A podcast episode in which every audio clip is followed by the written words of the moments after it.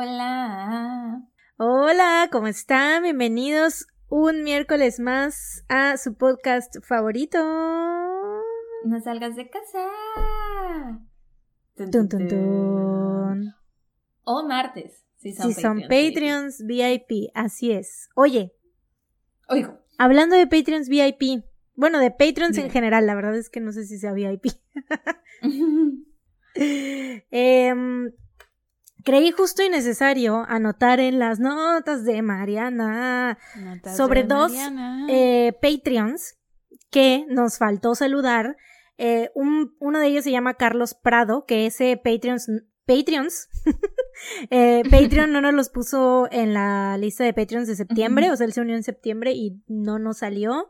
eh, y no le mandamos el saludo, entonces saludos, Carlos. Típico, saludos. Típico de Patreon. Saludos atrasados, perdónanos. Y otro saludo para Javi TX, que no lo hemos saludado. TXT, Es él, TXT, él tiene Tomorrow no. by Together. Tomorrow X Together. no, Javi TX Mm. nada más. Él dice, o sea, que se unió hace dos meses y chequé y sí es cierto, se Ah. unió hace dos meses y no lo habíamos saludado desde entonces ni tampoco la vez pasada. Entonces, a él sí le hicimos la perrada, ¿eh? O sea, pero cabrón. Javi. Y tanto así que puso que ya había perdido la esperanza de que lo saludáramos. Javi, qué dramático, perdón. El más dramático, así yo ya El más dramático, pero yo haría lo mismo, yo haría lo mismo, Claro. la. Si yo fuera él, yo también estaría así de, "Ugh, ya estoy acostumbrado, ya... No, no, no. De hecho, una vez yo acuerdo que te hice también un drama a ti, algo así de no te preocupes, yo estoy acostumbrada a ser el número dos en tu vida o algo. Una vez, siempre, güey.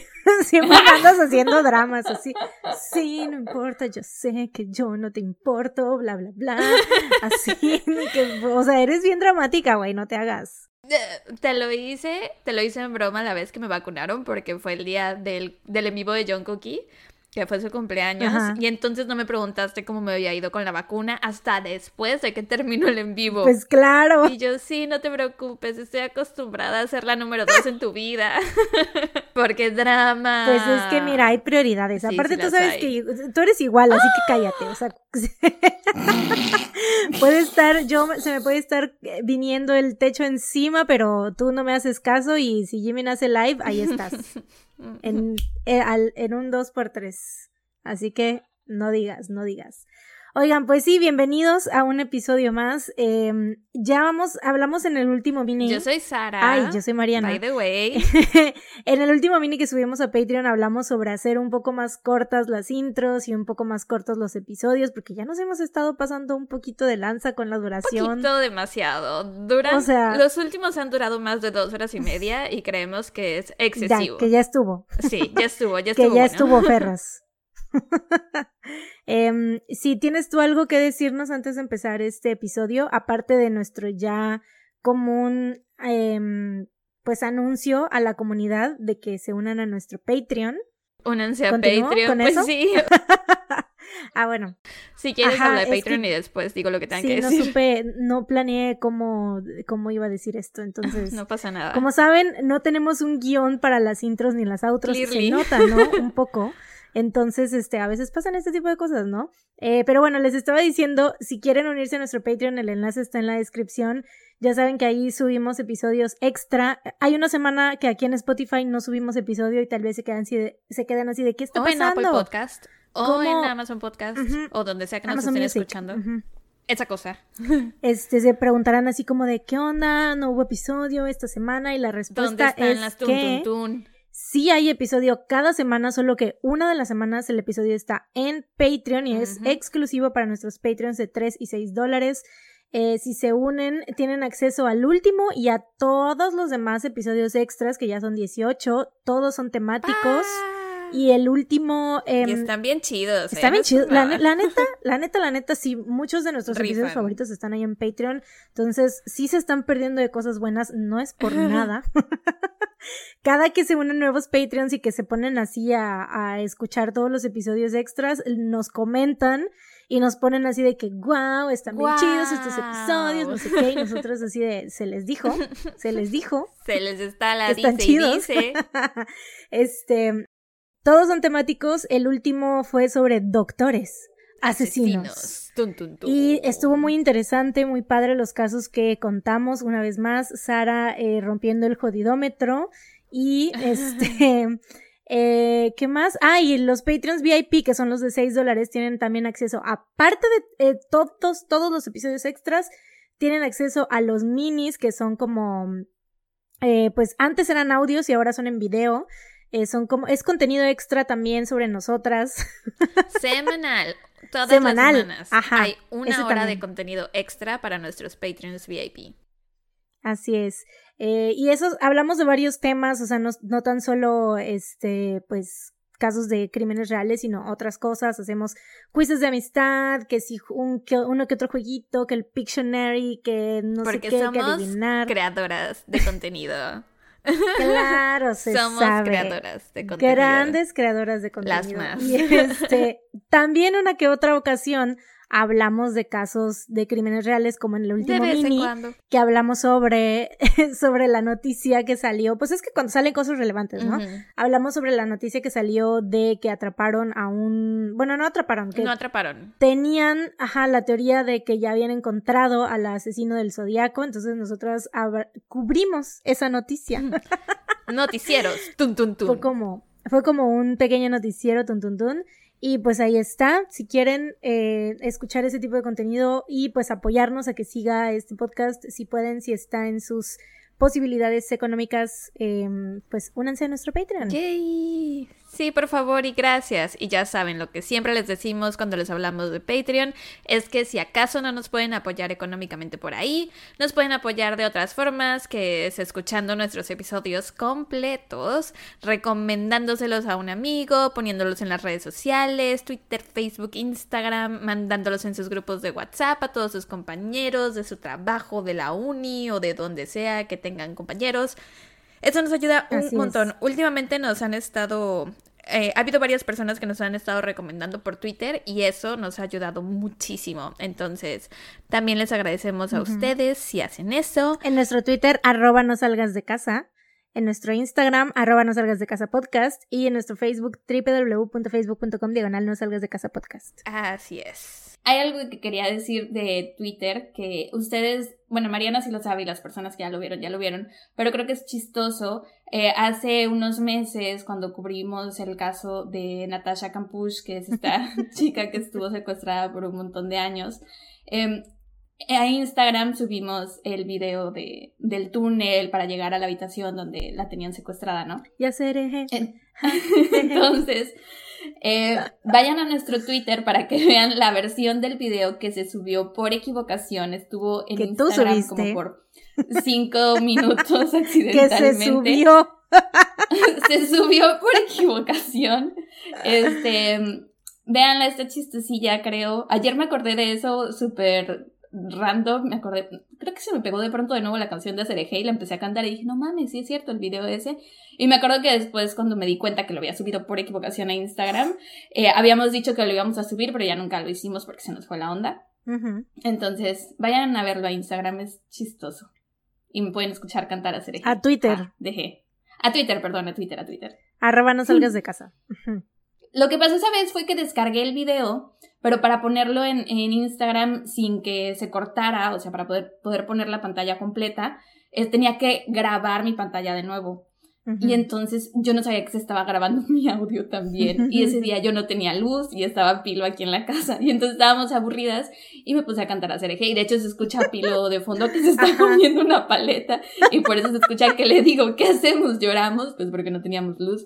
Y después Pilo vio en Twitter o no sé en dónde que ya iba a salir la nueva temporada de SOS y al final se escucha que me dice, ah, ya va a salir la sexta temporada de Shu, Shu, Shu". Y yo, ¿qué? Y ya, eso es todo. Fue muy chistoso.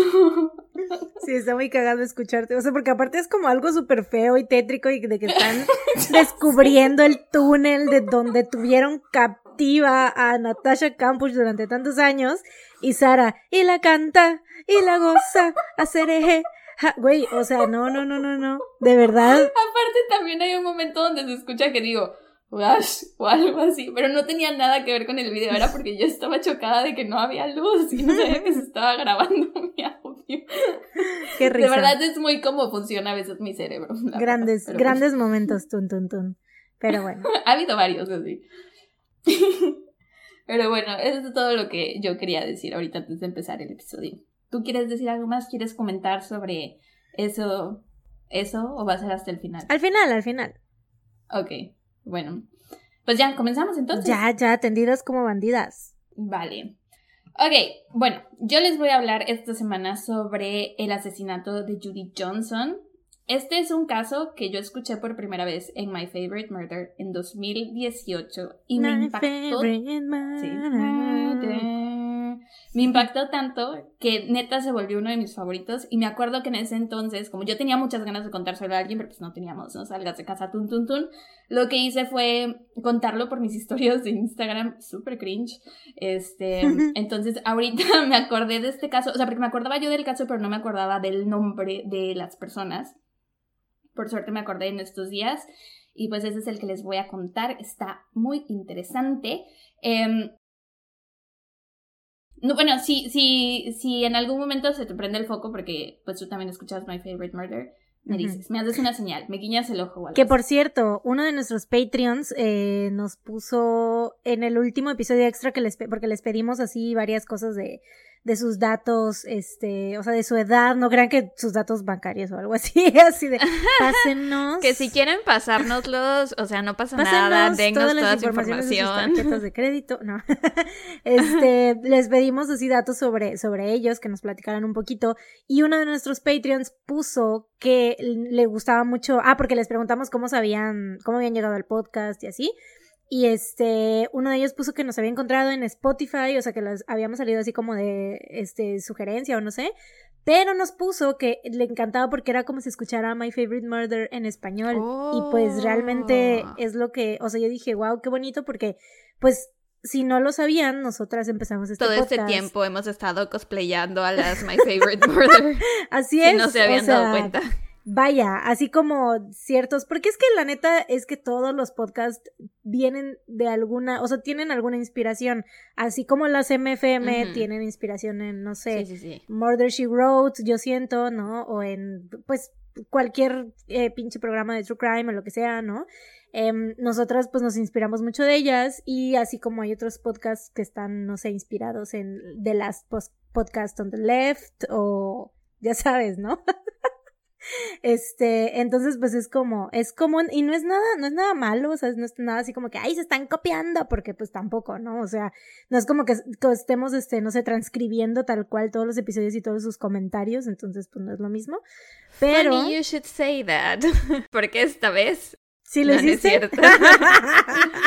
¿Te imaginas? y todo así de tal cual hasta los comentarios, ¿no? Que ellas hacen y. Todo hasta Este- el tono. Les escribí, les pedí que lo narraran en español. Es más, aquí las tengo. Georgia, Karen, por favor, pasen. ¡Karen! Un aplauso para ellas, por favor. Sí, güey, entonces, ¿qué estaba diciendo? Um, Ah, sí, que nos inspiramos en ellas, ¿no? Entonces, ajá, no, y, que, o sea, se me hizo muy bonito que hiciera como esa comparación, porque es como de, güey, pues, gracias a ellas existe No salgas de casa. Sí, ¿no? es verdad. Sí, por ellas fue que, que nos, se nos metió el gusanito de empezar un podcast. Entonces.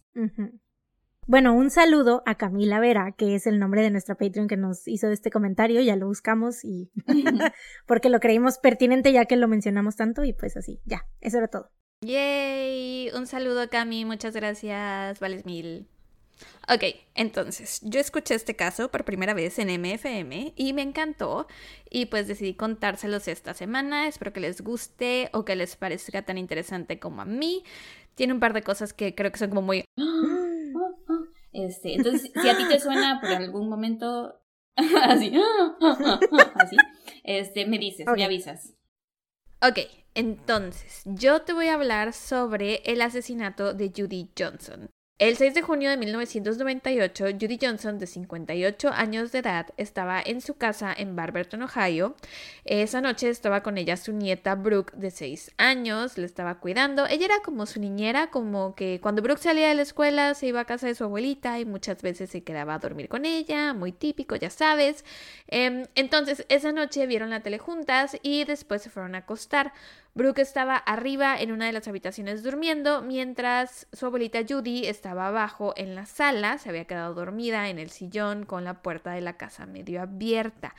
Al parecer esa noche hacía muchísimo calor, entonces la abuelita decidió dejar la puerta medio abierta para que entrara un poco de aire. Em, estaban durmiendo y en algún momento de la noche alguien se metió a la casa. Vio a Judy dormida en el sofá y la atacó, la violó, la sodomizó, la estranguló y la golpeó. Le rompió la nariz, la mandíbula, la clavícula y el cráneo a golpes. De hecho, la golpeó tan brutalmente que sus heridas parecían puñaladas. Brooke, que estaba durmiendo en el dormitorio, escuchó el ataque, los ruidos la despertaron, entonces se levantó de la cama y fue a la cocina a ver qué pasaba y se asustó muchísimo porque vio a un hombre ahí parado. Entonces, antes de que el hombre la pudiera ver, ella se regresó en chinga a su cuarto corriendo, se escondió bajo las sábanas y fingió estar dormida. Pero el intruso también la atacó. O sea, sí la, la encontró y la atacó, le dio un fuerte golpe en la cabeza que la dejó inconsciente, después la violó, la estranguló y la dejó dándola por muerta. Un par de horas más tarde, cerca de las 7 de la mañana del 7 de junio, Brooke despertó. Como el golpe la había dejado inconsciente, no supo bien qué era lo que había pasado, solo sabía que algo le había pasado ya que le dolía muchísimo el cuerpo. Entonces bajó a ver a su abuelita y la encontró inconsciente, tirada en el piso. Intentó hablarle para despertarla, pero Judy no le respondía. Y ahí fue cuando Brooke se dio cuenta de que su abuelita estaba muerta. Intentó pedir ayuda, tomó el teléfono y le llamó a uno de los vecinos, pero no le contestaron. Entonces dejó un mensaje de voz que decía Lamento decirte esto, pero mi abuela murió y necesito que alguien me busque a mi madre. Estoy sola, alguien mató a mi abuela. Ahora, por favor, ¿podrías llamarme tan pronto como puedas? Adiós. Y neta, este, este mensaje de voz me parte el corazón, güey, porque la niña tenía seis años, tenía seis años e hizo esa llamada. Mm. Eh, pero bueno, como no le contestaron y sabía que necesitaba ayuda porque le dolía el cuerpo, decidió ir a casa de los vecinos. Estaba toda llena de sangre, con moretones, le faltaba un pedacito de su oreja izquierda. Acababa de, de enterarse que su abuelita había sido asesinada y, o sea, estaba en pésimas condiciones, ¿no? Sale de la casa y se dirige a casa de Tonia Brasiel. Escogió esta casa porque ella era eh, amiguita de las hijas de Tonia. Entonces, pues era una casa que le resultaba familiar porque la gente que vivía en esa casa la conocía. Llega a la casa, toca el timbre. Tonia le abre. Estaba con ella su esposo Errol y sus hijas. Ve a Brooke toda cubierta en sangre. Brooke le dice que necesita ayuda. Y Tonia le responde estoy preparando el desayuno para la familia, espérame tantito aquí en el porche y ahorita que pueda salgo a ayudarte. 45 minutos después, Tonia sale de la casa y por fin ayuda a Brooke. What the fuck? ¿Cómo por qué? Ya sé, güey, qué pedo. O sea, era más importante hacer el desayuno que ayudar a una niña de 6 años que está cubierta de sangre, what the fuck. Y que te acaba de decir que mataron a su abuela, güey. Ajá. Ya sé. Em, la subió al coche y la llevó a casa con su mamá. La mamá se llama April, por cierto. Entonces April abrió la puerta y vio a su hija toda cubierta en sangre, se espantó y le preguntó qué había pasado. En ese momento Brooke le contó que alguien había matado a su abue. Le dijo que alguien que se parecía al tío Clarence las había atacado a las dos. Mm. Tonya, la vecina, seguía con ellas y le dijo a April que sí, que en el camino en el coche la niña había dicho que había sido su tío Clarence el que las atacó. Mm. Al escuchar todo esto, el papá de Brooke salió en chinga y se fue a la casa de la abuela, a casa de Judy Johnson, a ver qué pedo, ¿no? A ver si estaba bien o qué onda. Y al llegar la encontró en el piso, muerta, y por fin alguien llamó al 911. Ahora, ¿quién es el tío Clarence? Siento que estoy en un juego de clue, güey. O sea, ¿quién es el tío Clarence? Descúbrelo a continuación.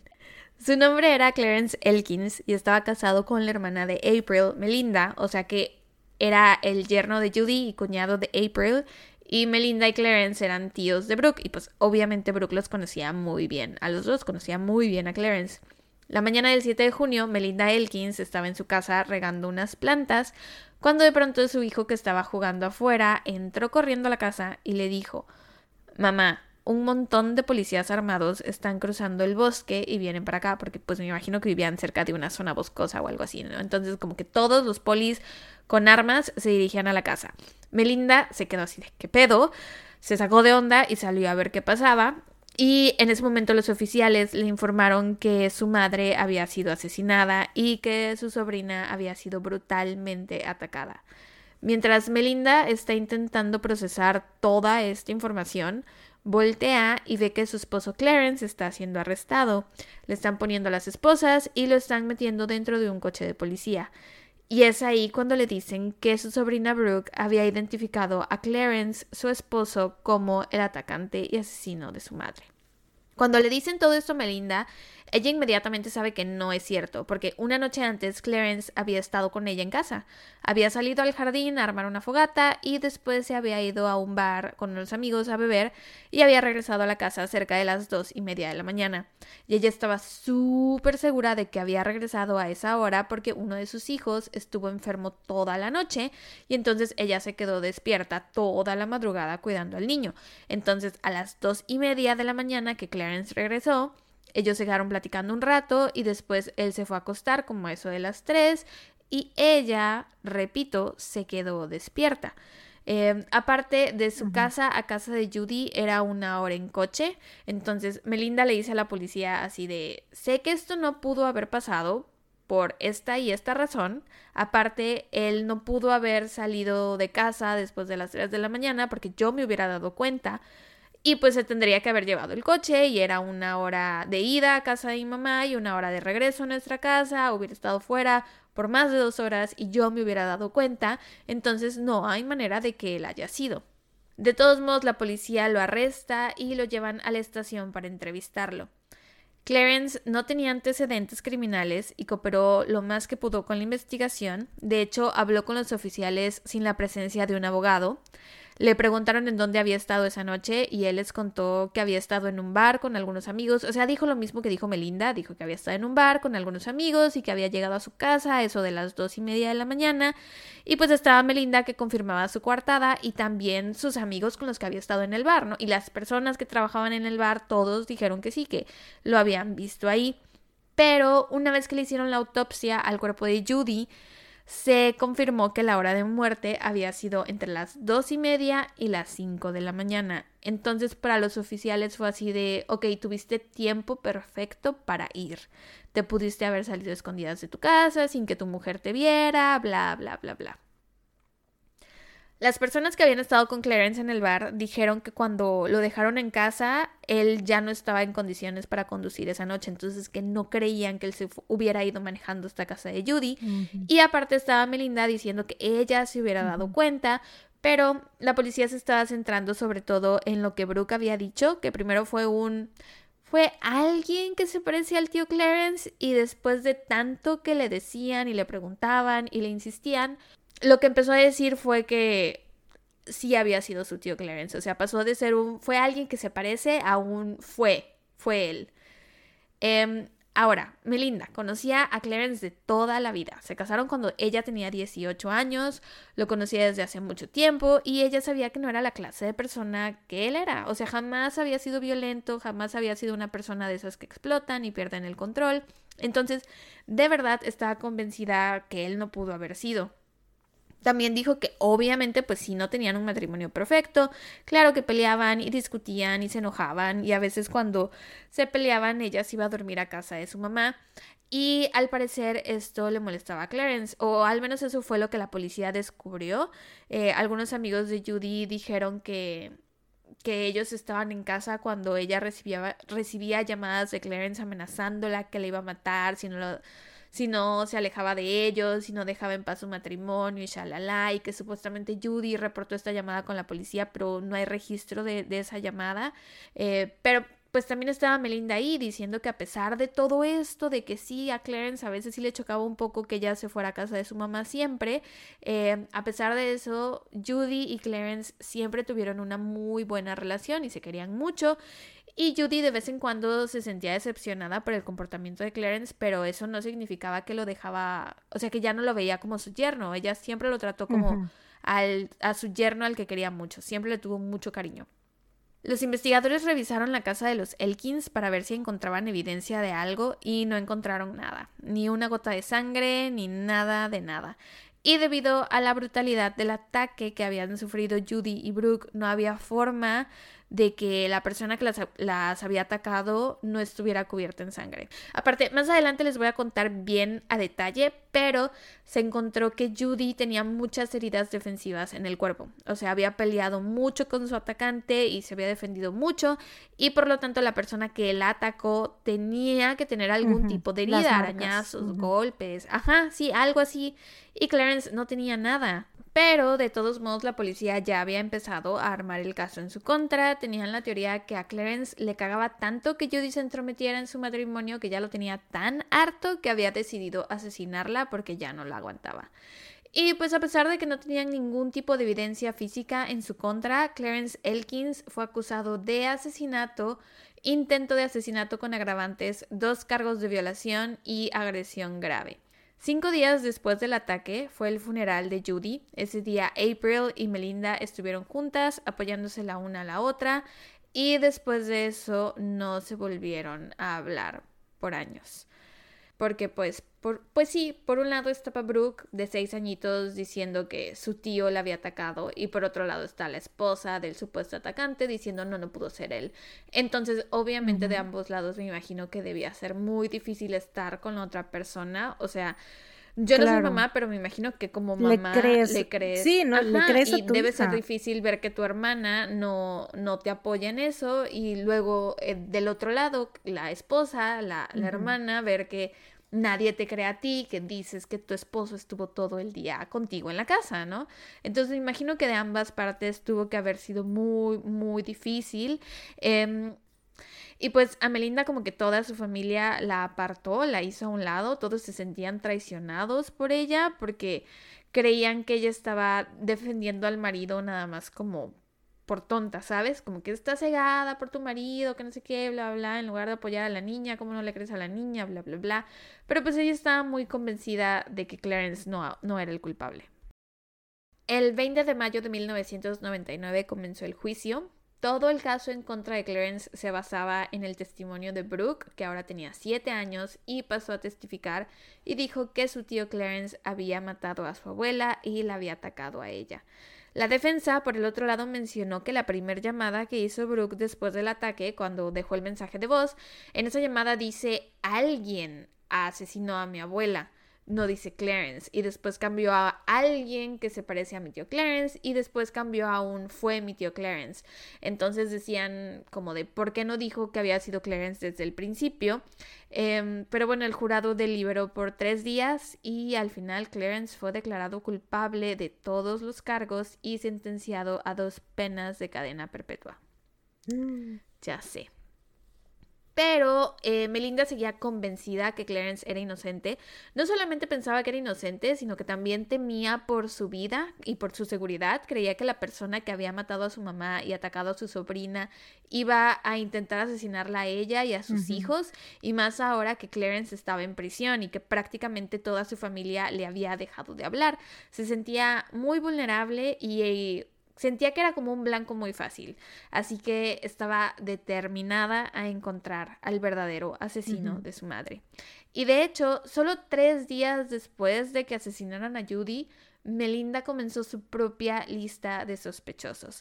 Empezó a checar quiénes en el área habían sido registrados como agresores sexuales y terminó con una lista de 12 sospechosos en total buscó la dirección de cada uno de ellos y empezó a observarlos, tomó nota de cuáles eran sus bares favoritos, los que más frecuentaban, etc, etc. Y por las noches se ponía guapísima, se producía con el pelazo, el super outfit super sexy y se iba a los bares a coquetear con ellos. Es como Promising Young Woman, ¿ya la viste? No. Ay.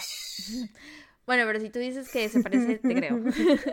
bueno, los que hayan los que hayan visto Promising Young Woman, o sea, saben por qué me recordó exactamente a esto. eh, haz de cuenta que se pedían una cerveza, ¿no? O un trago, lo que fuera. Y cuando los tipos se levantaban para ir al baño o salir a fumar o etcétera, ella tomaba la botella o el cigarro, el vaso, el tenedor, lo que fuera, la ponía en una bolsa de plástico, se subía en chinga a su coche y manejaba hasta su casa.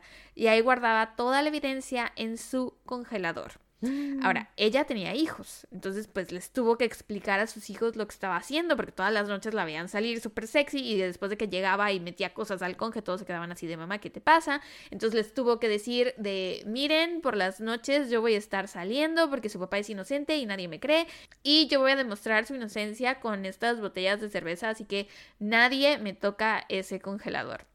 Em, ahora, ¿qué se encontró en la evidencia? De evidencia en la escena del crimen, perdón, que fue lo que no les conté hace rato. Encontraron un cabello, un cabello de hombre en el cuerpo de Judy y ese cabello no coincidía con Clarence. También encontraron una huella ensangrentada, se encontró piel debajo de las uñas de Judy, que es lo que les decía que se defendió y arañó a su atacante. Se defendió tanto, de hecho, que algunas de sus uñas estaban casi a punto de caerse de la fuerza con la que rasguñó a la persona que la atacó. Em, entonces, pues había ADN debajo de esas uñas, ¿no? ADN que podía ser probado. No lo hicieron en su momento porque aún no se podía, era 1998, pero para los 2000, o sea, un año después del juicio, ya había empezado todo el boom del ADN. ¿Qué año era? 1998 fue el ataque. Mm. Pero pues un año de diferencia, dos años sí hicieron como el boom del ADN. Eh, y ya era cuando todo el mundo estaba empezando a usarlo para los casos. Entonces, Melinda estaba haciendo todo. Pero ya en los noventas o sea, sí como que ya estaban, o sea, ya para ese entonces, para el 98, sí ya recolectaban ADN, Sí, lo recolectaron, pero no lo, supongo que probaron. Ajá, o sea, como que porque tardaban mucho, o sea, estaba como muy así, ¿no? De que a menos que... Era, era más bien porque era muy caro. Ese, en ese momento decidieron no probarlo porque era muy caro y era como de, ¿para qué lo vamos a hacer si tenemos el testimonio de una testigo que nos está diciendo que fue esta persona, ¿no? ¿Para qué vamos a gastarnos este dinero en hacer estas pruebas si tenemos el testimonio de alguien? Em, entonces, bueno, Melinda estaba haciendo lo todo lo posible para conseguir ese ADN de los 12 sospechosos en su lista y eso le tomó seis años, seis largos años de su vida, por seis años se dedicó solo a eso, incluso perdió su empleo, porque como que el caso la consumió, no solo era que su esposo estaba en prisión, sino que también quería hacer justicia por su madre y su sobrina, porque pues ella creía que habían sido atacadas por alguien más y que ese alguien más seguía suelto. a algunos incluso les arrancó cabellos, o sea, de estos hombres con los que salía les arrancaba cabellos sin que se dieran cuenta y también los guardaba en su congelador, que o sea, neta, ¿te imaginas hacer algo así? O sea, salir con los tipos que crees que violaron a tu sobrina y a tu mamá y que aparte mataron a tu mamá y tener que salir con ellos y coquetearles y sonreírles y arriesgarte a que te cachen arrancándoles cabello y huyendo con colillas de cigarro o botellas de cerveza o algo así, no mames, neta, que ovarios. Em, y pues bueno, por seis años me imagino que su congelador no funcionó para otra cosa más que para eso, porque eh, llegó el punto en que el conge estaba lleno de evidencia, entonces no sé si se habrán conseguido otro. En el 2002, Melinda se pone en contacto con un investigador privado llamado Martin Jant, quien la convence de volver a conectarse con su hermana. Ella le hace caso, le llama por teléfono a April y hacen las paces, se reúnen. Para este punto, Brooke ya tenía 10 años y había empezado a recordar cosas. Fue con un hipnotista que la ayudó a recordar detalles de esa noche, como que, por ejemplo, el hombre que las atacó tenía ojos cafés y Clarence tenía los ojos azules. Em, entonces Brooke ya no estaba tan segura de que su tío fuera el culpable y se lo dijo a su mamá y a su tía, se lo dijo a April y a Melinda. Y de hecho les dijo que ella jamás había estado segura de que hubiera sido él, que más bien cuando fue el juicio el fiscal más o menos como que la coachó, la, la convenció, la empujó a decir que había sido Clarence y no que había sido alguien parecido a él porque era como de o sea, armamos todo este caso en contra de tu tío porque tú dijiste que había sido él, entonces ahora no te puedes echar para atrás. En 2004, el Innocence Project también se involucró con el caso. Para quienes no sepan, el Innocence Project es una organización legal sin fines de lucro que se dedica a exonerar a las personas que han sido condenadas por error mediante el uso de pruebas de ADN. Entonces, entra el Innocence Project a la conversación y empiezan a revisar las evidencias encontradas en la escena del crimen. El cabello que se encontró, la huella, eh, había ADN en el cuerpo de Judy y también en el camisón de Brooke y dijeron así de, bueno, ¿por qué no pedimos que se chequen estas pruebas, que se analicen para ver si coinciden con el ADN de Clarence? Sin embargo, hacen esta petición y en la corte les dicen que sí les dan la evidencia para hacer las pruebas, pero que iba a tener que correr por cuenta de ellos económicamente porque era muy costoso y no tenían fondos para costearse eso, ¿no? Y que eran 40 mil dólares los que necesitaban para hacer las pruebas y que ahí a ver cómo los conseguían. Entonces Melinda, que por cierto estaba desempleada, y sus hijos comenzaron una recaudación de fondos en internet, abrieron una página web y lograron juntar todo el dinero, güey. Y con eso se hicieron las pruebas de ADN y se determinó que todo el ADN que se había encontrado tanto en Brooke como en Judy como en la casa pertenecía a una misma persona y esa persona no era Clarence, pero no sabían quién era. Entonces, intentaron obtener un nuevo juicio para sacar a Clarence de prisión, pero la fiscalía argumentó que Melinda había contaminado a su familia y los estaba obligando a cambiar de opinión porque ves que Brooke empezó a recordar cosas y así, pues decían que Melinda le estaba diciendo qué decir y shalala. Güey, a ver, independientemente de que, o sea, eso qué, es, no mames, la evidencia ahí está. O sea, te está mostrando que ese perfil de ADN no le pertenece a Clarence, güey. O sea, ya eso ya es, no son dimes y diretes de que la familia o lo que dijo la niña y que de repente la hipnotizaran y se acuerde de otras cosas. Deja eso de lado, güey. O sea, la evidencia dura que es el ADN te está diciendo que esta persona no es. Sí, ya sé, es una estupidez, pero lo que pasó fue que pues el juez dijo que en el caso, en el juicio para condenar a Clarence, el ADN nunca fue parte de la historia, pues, o sea, que se habían basado en el testimonio de Brooke, entonces que de pronto apareciera este ADN que no coincide con él, no cambiaba nada. ¿Qué mamadas? Sí, ya sé, güey, es una estupidez, una pendejada. Ah, pero bueno, una mañana del año 2005, Melinda recogió una copia del periódico y en la portada había una foto de un hombre que había sido arrestado por violación infantil de sus propias hijas. Y lo reconoció. Este hombre se llamaba Earl, Earl Jean Mann y era esposo de Tonya Brasiel, la mujer que había dejado a Brooke 45 minutos en el porche mientras ella preparaba el desayuno. En ese momento todo le hizo clic a Melinda le llamó por teléfono al investigador Jant y le contó lo que había visto. Y, o sea, porque a ella desde el principio se le había hecho súper raro que dejaran a Brooke fuera por tanto tiempo, que Tonya no llamara al 911, que en ese momento o sea, como que toda la situación le parecía muy rara, pero no había conectado los puntos hasta que vio ese anuncio en el periódico y vio que eran vecinos de su mamá. Entonces, ajá, le llama al investigador Jant y juntos se pusieron a investigar sobre este tal Earl y descubrieron que ya era un violador convicto. Se había escapado de la casa de transición donde se hospedaba el 3 de junio de 1998 y Judy fue asesinada solo cuatro días después. Resulta, aparte, que en enero de 1999 Earl fue arrestado por una infracción de tránsito en la misma ciudad en la que Judy fue asesinada.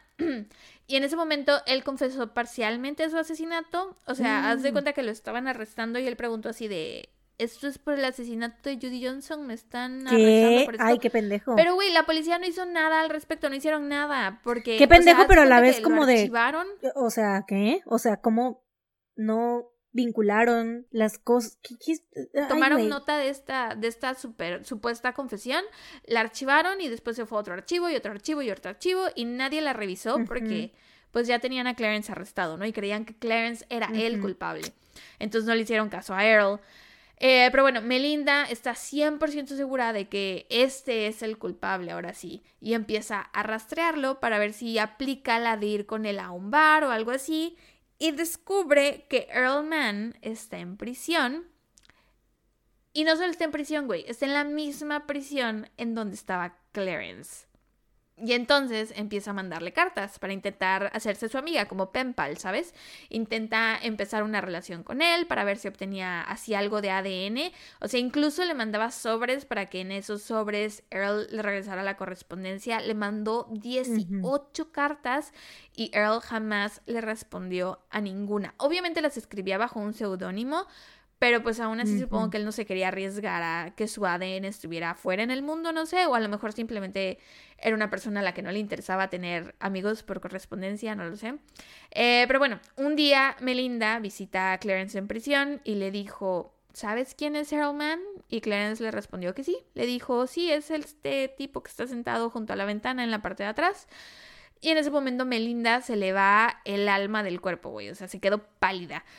Porque, pues no mames, ahí está el hombre que, que ella cree que es el culpable. Entonces, como que quería verlo más de cerca y se levanta por un refresco a la máquina, porque para y llegar a la máquina tenía que pasar delante de él. Entonces pasa justo delante de él, hacen contacto visual por un momento y en ese momento ella como que mil cosas le pasan por la mente porque se queda así de, esta es la persona que probablemente, o bueno, que estoy casi segura que asesinó a mi mamá y que violó a mi sobrina y bla, bla, bla, eh, pero no quiero que se dé cuenta que yo sé que es él, ¿no? Porque seguramente sabe de mi existencia, porque me debe haber visto en las noticias o algo por el estilo, entonces, ¿qué puedo hacer?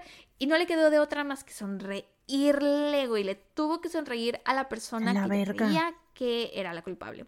Entonces, le sonríe porque no quería que pensara nada malo, se toma, toma su refresco y regresa a sentarse con Clarence. Y le dice así, sí, ya lo vi, no manches, que no sé qué. Y después le dice, pues vas a tener que conseguirme su ADN, porque estoy segura de que él es el culpable. Y entonces Clarence le empieza a contar que desde que él había llegado a prisión, Earl se había intentado mm. hacer su amigo y que siempre le decía cosas como de, yo sé que eres inocente, güey. O sea, ah. yo sé que tú no eres, o sea, yo sé que tú no fuiste. Ya sé, güey. Qué hijo de la chingada. Em, entonces, bueno, Melinda se va y un día Clarence está en prisión, todo normal, está en un área común donde estaba el Earl fumando un cigarro. Earl apaga el cigarro, deja la, la colilla en un cenicero y se va. Clarence se espera a quedarse solo en, en esta área común cuando ve que ya no hay nadie, toma un Kleenex, levanta con el Kleenex el cigarro, lo envuelve en el papel y después lo esconde en su Biblia durante dos semanas hasta que por fin pudo enviárselo a su abogado. Mm. Y Clarence también súper arriesgó su vida con esto, güey, porque Earl era peligroso. O sea, en, prisión una semana antes de que, de que Melinda lo fuera a visitar, que fuera a visitar a Clarence, Earl había atacado a uno de los, eh, de los otros prisioneros con unas, un calcetín, ves que luego le meten candados a los calcetines y con eso se golpean, había atacado a alguien con eso, ¿no? Entonces, pues obviamente a Clarence también le daba cuscús, que no mames, o sea, qué tal que me cacha agarrando la colilla de cigarro, mm, pero era eso o quedarse en prisión por toda su pinche vida por un crimen que no había cometido. Entonces, bueno, manda el cigarrillo con, con su abogado y el ADN de Earl se probó contra el ADN de la escena del crimen y eran iguales. El 15 de diciembre del 2005, armada con nueva evidencia y pruebas de ADN, la oficina del fiscal del condado de Summit anunció que retirarían los cargos contra Clarence y pidieron su liberación inmediata de la prisión. Además, anunciaron que se iban a presentar cargos contra Earl Mann. Y ese mismo día, Clarence Elkins salió libre de prisión, Melinda y toda su familia, incluidas April y Brooke, fueron a recoger a Clarence. Él en ese momento le aseguró a Brooke que no tenía ningún resentimiento con él, o sea, en su contra, ni nada, que no estaba enojado, ni sentido, ni nada, porque pues sabía que no había sido su culpa, o sea, era solo una niña. Eh, Earl fue condenado en 2008 y se declaró culpable del asesinato de Judy Johnson y de la violación, asalto e intento de asesinato de Brooke. Eh, aceptó un acuerdo con la fiscalía y fue sentenciado a 55 años de prisión y no será elegible para libertad condicional hasta que tenga 92 años. Lamentablemente, pues fueron seis años separados y Melinda y Clarence, o sea, la, los dos cambiaron, ¿no? Tanto a Melinda la cambió todo lo que tuvo que hacer mientras él estaba en prisión, todo lo que tuvo que vivir, todo el trauma. Güey, o sea, ella estaba haciendo, estaba haciendo el trabajo de la policía, güey, realmente, porque pues ellos se fueron, o sea, sí entiendo, ¿no? Este punto de que pues ya está el testimonio de la niña y de que pues, pero o sea, también, ¿no? Es como que, pues, o sea, es una niña pequeña, ¿no? Y en primera, pues, las, eh, lo, lo, primerito de la, de la llamada y de todo eso que al principio no lo dijo tal cual, ¿no? Sino hasta después de que ya fue como que estimulada, ¿no? Que pudo haber sido, o sea, que es lógico, ¿no? Yo siento que es algo muy, muy lógico el hecho de que pudo haber sido, mm, ¿cómo se dice? No manipulada, sino sugestionada, ¿no? a decir el nombre de su tío, ¿no? Entonces es como, dices, güey, pues ¿por qué están como que tan seguros de ese testimonio si no es un testimonio tan, tan, tan, tan fiable, ¿no? Bueno, y aparte de decir que se parece al tío Clarence a esa edad, se puede referir a que era un hombre, a que era de cabello castaño, a que era alto, que era de la misma complexión. O sea, no quería decir que era igualito. Sí, o que por alguna razón le recordó a su tío, ¿no? O sea, por De hecho, ya dice que fue la voz más que nada. Mm. Que fue la voz lo que le recordó a su tío Clarence. Ajá. A pesar de que Melinda hizo todo esto para, para sacarlo de prisión, que no, supongo que no era solo el que él estuviera en prisión injustamente, también era el que quería encontrar encontrar al verdadero culpable, porque sabía, o sea, ella era la única persona, bueno, ella y Clarence, ¿no? Que sabía que no lo había hecho. O sea, eran las únicas personas que estaban completamente 100% seguras, o sea, que tenían los pelos de la burra en la mano para decir que él no, que él no era. Bueno, no, ni tanto porque pues no lo pudieron, eh, o sea, o sea, ni tanto de que no tenían los pelos de la burra en la mano, ah, no, pues, porque los pelos en la burra no, digo, los, perros, los tuvieron, los pelos de la burra los tuvieron en la mano hasta que hasta el tuvieron el ADN del pendejo ese, sí. Em, entonces cuando salieron, pues ya no, cuando él salió y se reencontraron, pues ya no eran las mismas personas que, que habían sido seis años antes. Eh, y pues se divorciaron. Se divorciaron mm. justo después de su exoneración en 2005. Siguen siendo amigos, se llevan bien, pero pues ya no están juntos. Y a mí sí me parece un poco triste porque pues... Claro. Ah, no sé. Y en noviembre del 2010, la ciudad de Barberton acordó resolver una demanda presentada contra cuatro agentes de policía involucrados en la investigación y el enjuiciamiento de Elkins por 5.25 millones. Este dinero se lo dieron a Clarence y el estado de Ohio, ah. aparte, le pagó por separado un millón setenta y cinco mil dólares en compensación. ¿A Clarence? Y eso todo por este caso, sí. Pues es que, pues, sí, no mames, seis años por... Y eso sí fue por cosa de la fiscalía, güey, ya no fue nada de de otra cosa que, o sea, que realmente sí pareciera él el culpable, ¿no? Sino que fue que el caso de la que la fiscalía armó el caso en su contra, ¿no? Basado en el testimonio, pues sí.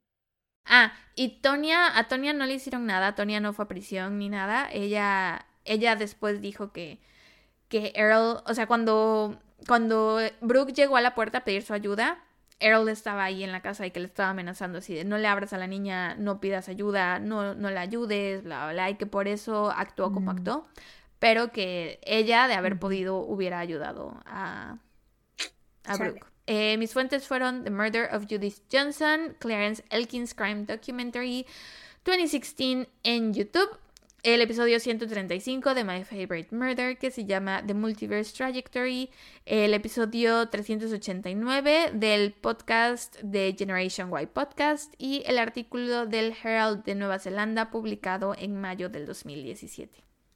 Y eso fue todo. Pues bueno, gran trabajo como siempre, este, sí está muy de, de como que, de nervios esto, o sea, como el hecho de, o sea, siento que por, por, ¿cómo se llama? Melinda. Por Melinda se hace todo lo interesante, ¿no? O sea, el hecho de que ella haya ido y salido a, o con estos hombres que ella sabía que eran, o sea, que podían haber sido el asesino, ajá, y que sí, independientemente de que no fueran el asesino, eran hombres peligrosos, ¿no? Que tenían este, estos cargos, ajá, y antecedentes, eso es como que lo siento yo que ella es la, la que hace más interesante, más interesante todo este caso. Sí, estoy de acuerdo. Pero bueno, great job. Bueno, mira, fíjate que em, hay un par de, de coincidencias en nuestros casos, como siempre, el narená narenó, la neurona, el cerebro haciendo su trabajo. este, conforme los vaya yo, conforme vaya yo contando el caso, pues ya vas a saber cuáles son. Eh, pero primero que nada les voy a decir que el caso del que les voy a hablar, bueno, el, sí, el caso del que les voy a hablar hoy, es un caso que inspiró las películas de una pequeña saga por ahí llamada Scream, no sé si la ubiques. pues bueno, este caso es el Gainesville Reaper o el destripador de Gainesville. Tun, tun, tun.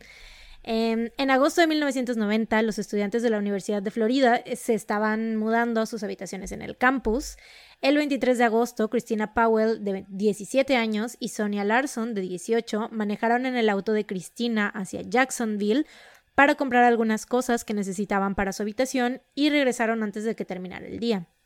El 26 de agosto, los padres de Cristina estaban preocupados, pues hacía un par de días que no los contactaba y al principio no quisieron preocuparse porque pensaron que a lo mejor estaba ocupada preparando sus cosas para la universidad porque pues las clases ya estaban por empezar, ¿no?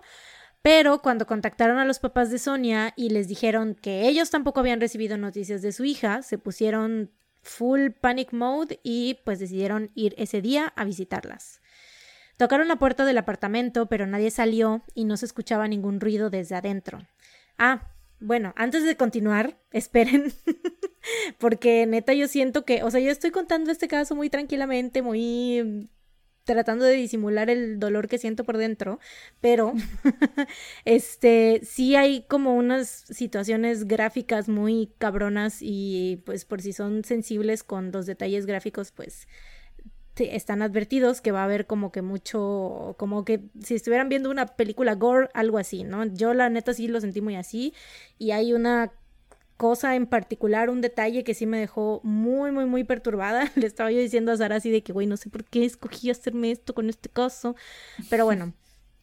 Es una de esas veces. Lo que me extraña es que lo hayas escogido ahorita y no para el siguiente episodio que es más cercano a Halloween. Sí, pues es que lo vi y empecé a investigar y dije, ay, ya, de una vez, de una vez, chingue su madre, ya estamos en octubre, ya. O sea, si de por sí ahorita en los supers ya están poniendo cosas de Navidad, yo vengo aquí a rescatar el Halloween desde ahorita porque es octubre. Todo La próxima semana entonces tendremos nuestro especial de Navidad. No, ¿qué te pasa? pues estás diciendo si ahorita en el super ya hay cosas de Navidad. A falta de que en el siga vivo el espíritu halloweenesco. Yo vengo aquí con este caso a recordarles que estamos en octubre y que Halloween es el tema, no Navidad. Pero bueno, em, ajá, ajá, ajá. ya después de esta este, advertencia, les digo, em, por un momento pensaron que las chicas habían salido, pero el auto de Cristina estaba en la entrada, así que decidieron llamar a la policía para que les ayudaran a abrir la puerta. El oficial Ray Barber llegó al lugar, derribó la puerta y adentro del apartamento encontraron los cuerpos sin vida de Cristina y Sonia. El primer cuerpo que vieron fue el de Sonia, estaba acostada en su cama de agua y había sido posicionada al borde de la cama de tal manera que sus pies tocaban el piso. Sonia estaba completamente desnuda, había sido apuñalada un total de 20 veces y un residuo pegajoso cerca de su boca indicaba que probablemente le habían tapado la boca con cinta adhesiva. Tenía muchos cortes en sus brazos y manos, lo que asegura que Sonia trató de defenderse durante el ataque. El cuerpo de Cristina no pude encontrar en mis fuentes exactamente dónde fue que lo encontraron o dónde estaba cuando la policía llegó al departamento, pero lo que sí se sabe es que al inicio del ataque Cristina estaba durmiendo en el sofá del primer piso. Con ella el atacante pasó más tiempo, pues habían indicios de que le habían puesto cinta en la boca y en las muñecas, y que había abusado de ella sexualmente de manera muy violenta antes de voltearla y apuñalarla cinco veces en la espalda. El asesino dejó el cuerpo de Cristina posicionado de la misma manera sexualmente degradante que dejó el cuerpo de Sonia, pero esta vez el cuerpo había sido mutilado. Los pezones de Cristina habían sido cortados, pero no estaban en la escena, porque por lo que el asesino se los llevó con él. Mm. Eh, al inspeccionar la escena, los investigadores descubrieron que al lado del cuerpo de Cristina habían una toalla y una botella con un detergente líquido, seña de que el atacante se quiso deshacer de cualquier evidencia que pudo dejar al violarla. En un inicio la policía pensó que se trataba de un robo que había salido mal, pero después de estas evidencias y de revisar que no faltaba nada más en el departamento, llegaron a la conclusión de que probablemente se estaban enfrentando a un asesino serial y esta conclusión sería comprobada más rápido de lo que se imaginaban. Tun, tun, tun. llevan, dos veces que digo tun, tun, tun en mi caso. Van como, ocho meterle, en este episodio. Para meterle enjundia, para meterle drama a la situación. Eh, tan solo ocho horas después de que los cuerpos de Cristina y Sonia fueron encontrados en su departamento, otra adolescente del área fue reportada como desaparecida. Aquí viene lo... La parte gráfica. La parte... Bueno, lo de los pezones también fue muy gráfico.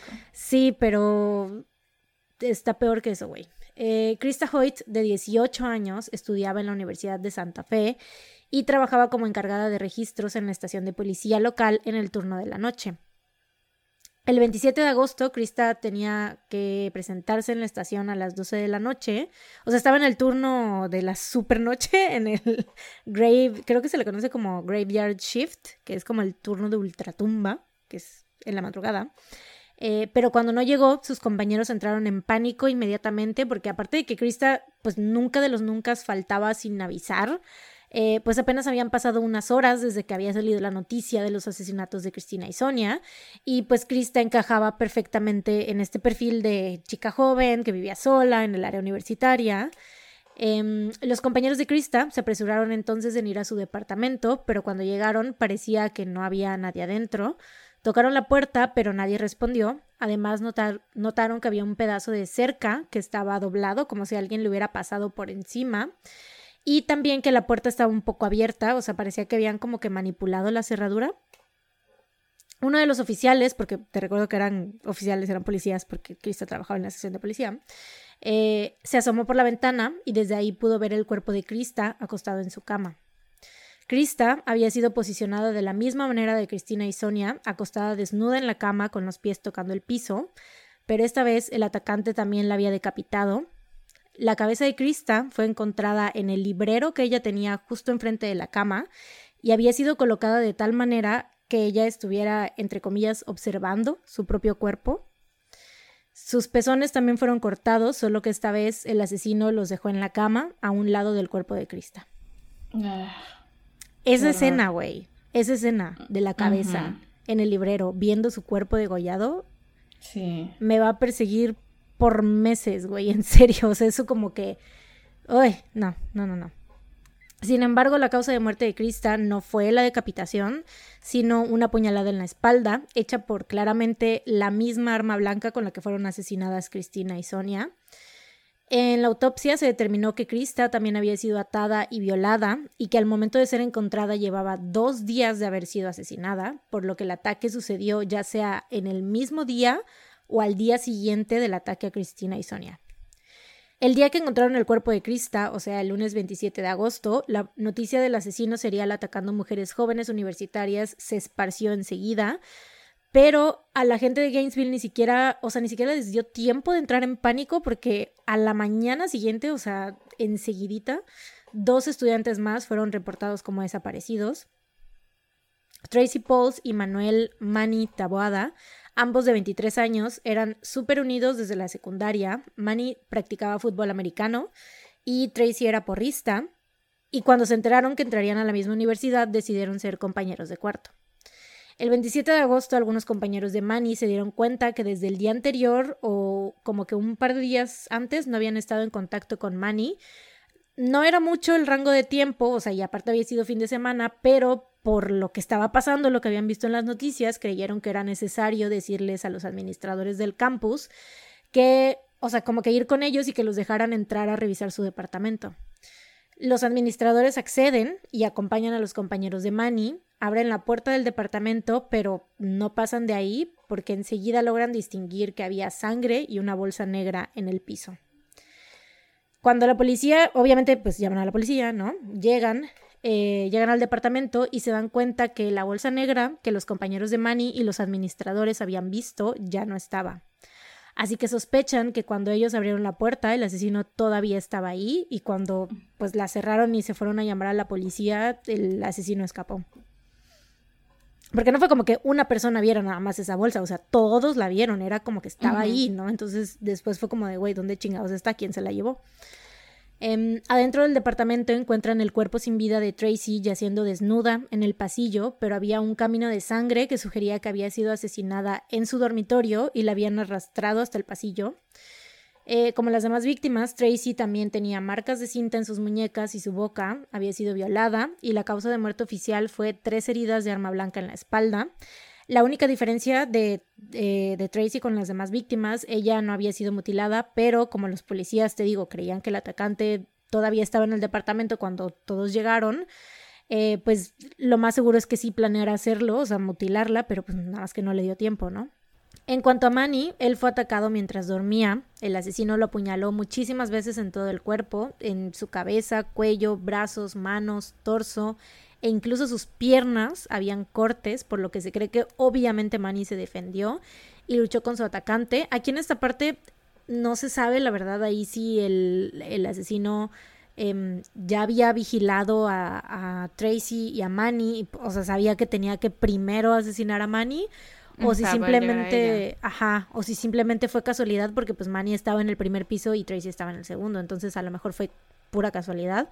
Y, y así, pero yo creo que sí, porque o sea, pues, yo creo que sí sabía y como que ya había matado a tres personas, entonces yo creo que esta vez fue como que subir un poquito de nivel en la dificultad, ¿no? Así de que tengo que eh, ser más fuerte yo que este, o sea, Manny obviamente estaba súper, o sea, tenía un súper buen cuerpo, jugaba fútbol americano, eh, estaba alto, fornido, entonces obviamente yo creo que era como un, así de que yo le voy a ganar a, a, este vato, ¿no?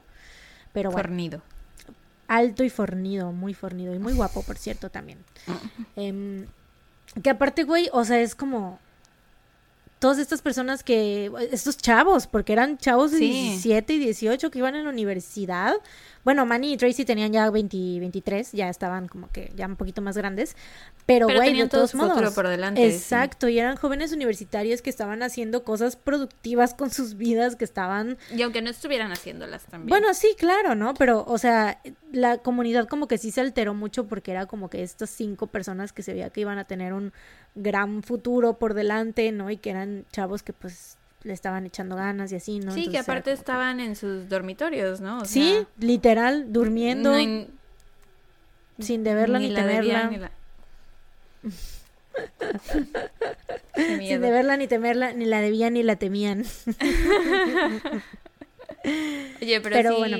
claramente es un slasher film, o sea. ¿Verdad? Sí. O sea, te digo, no por nada todo este pedo inspiró eh, las películas de Scream.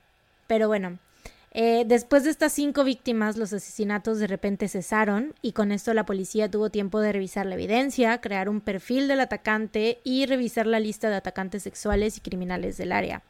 Mientras tanto, la gente de Gainesville entró en súper pánico, güey. O sea, las armas, los bates y todo tipo de cosas que tuvieran que ver con defensa personal se agotaron en todas las tiendas. Güey, como con el hachero de Nueva Orleans, que se agotaron este, las linternas en todos lados. no me acuerdo que se agotó. Así, güey, así, o sea, literal, Los seguritos para las ventanas, todo eso. Compras de pánico, güey, vete al Walmart más cercano, comprar todas las armas y las municiones. Con lo de la Profeco, güey, que... Ay, güey, que todo el mundo se fue a comprar sus maruchans. Bueno, pero, o sea, bueno, a mí las maruchan no me importan porque no las puedo comer, pero la, la Samyang Bulldog negra, la picante, que nos gusta a las dos, esa sí la quitaron, las maruchan no, y ya no hay. Güey, qué poca Llegué madre. muy tarde yo a las yo, compras yo de, sigo, pánico. sigo en negación, sigo en negación. O sea, tengo mi stash de, de mis bulldog de carbonara, de la chimolala. Este, eh, lo tengo, tengo cuatro, cuatro paquetitos de bulldog carbonara y no me los quiero comer, güey, ahora que sé que, que me dijiste que no había, porque según yo solamente era el bulldog de queso. Y ahora que sé que es el quitaron negro. todos. El, ¿El negro, negro? lo quitaron porque supuestamente trae pollo y no tiene pollo. Entonces, ¿cómo va a decir que trae pollo si no tiene pollo? Y no me acuerdo si era el carbonara o era el de curry. El de queso, según yo, ¿no? No, el de queso, el amarillo, ¿no? Mm, no sé. Ay, pero ojalá el de carbonara siga disponible. Y el negro también, porque pues me da mucha tristeza por ti, güey. O sea, el carbonara es mi fab, Gracias. pero el negro también me gusta y sé que es tu favorito y es el que puedes comer, más es el que, que, puedo nada. comer independientemente de si es mi Más que favorito o nada. No, es el que puedo comer. Sí, entonces pues sí, ojalá que regresen. Yo creo que lo Que ideal sería. No, y lo ideal sería que si es que tienen que hacer algo, sería reetiquetar, claro, porque pues no creo que les pongan pollo, o sea, te digo, siento que sería un costo de producción ahí, o sea, añadiría al costo de producción en vez de que simplemente cambiar la etiqueta y ya. Pero bueno, pinche madre, güey, puta profeco, ya me cae mal, la neta. O sea, no es como que uno esté esperando que sepa, o sea, ¿sabes? O sea, es como que, que, que tenga pollo, sino que simplemente quieres que te sepa. Si no te ya. compras esa sopa para obtener pollo. O sea, si quisieras pollo, te comprarías pollo, ¿no? Claro, exacto, Mm. sí, sí, sí. O es como si, no sé, la de, este, ¿qué otra cosa hay? ¿Cuál otra cosa hay? Pues ya no Pues la hay, que tiene, sí no, pues la que, la, ca- no, la carbonara, ya ves que tiene el, el quesito y la cebolla y eso. Yo no espero que literal haya queso fresco y, y una cebolla partida ahí en el, en la sopa, güey. O sea, sí que va a ser un condimento con sabor a eso que dice en el empaque. O sea, ya todos sabemos cómo funcionan las sopas instantáneas, güey. O sea, ¿qué, qué pedo, pero bueno, en fin. Em, se agotaron todas las armas y los objetos de defensa personal, como las Bulldog. Em, los estudiantes se estaban saliendo de la universidad y se iban a estudiar a otros lados. Incluso había gente que prefería pagar un cuarto de hotel antes de dormir en sus propias casas, güey. Y todo esto era también en parte, o sea, aparte de que pues claro que era como Porque que el se están hotel metiendo a tu lejos del casa. campus, me imagino, ¿no? ¿O No, y pues qué? aparte yo supongo porque es mucho más difícil que un asesino se meta a un hotel que tiene seguridad y que tiene que pasar por recepción y que pues tú estás en tu cuarto, ¿no? O sea, que a lo mejor estás en un décimo piso y pues tendría que pasar por todos los cuartos de abajo antes de llegar a ti. O no sé, no sé, no sé. Pero bueno, la gente estaba ah, tomando esas medidas y aparte te digo de por el hecho de que era una persona que se metía a las casas, eh, como en tu caso, coincidencia, ¿m? este, pues habían rumores de que el asesino era un repartidor de pizza o que estaba disfrazado, o sea, que andaba por ahí disfrazado de policía. Entonces la gente ya no Mm. confiaba en nadie y era como que, pues, todo el mundo paniqueado, ¿no? Eh, cuando los investigadores obtuvieron los resultados de las pruebas hechas en la evidencia de... ¿Qué? A ver, otra vez. Cuando los investigadores obtuvieron los resultados de las pruebas hechas en la evidencia de los asesinatos... ¿Sí está bien? Ah, ok. Eh, confirmar, como que lo leí. O realizadas Me, me en la- sonó. en las no, evidencias, si me sonó. Me sonó raro, pero ya me entendí, ya entendí a lo que me refería cuando redacté eso. Está bien. Eh, se confirmó que se trataba del mismo atacante, eh, cosa que pues te digo, ya sabían por la similitud de los casos, ¿no? Pero pues ya mediante ADN ya estaba confirmado.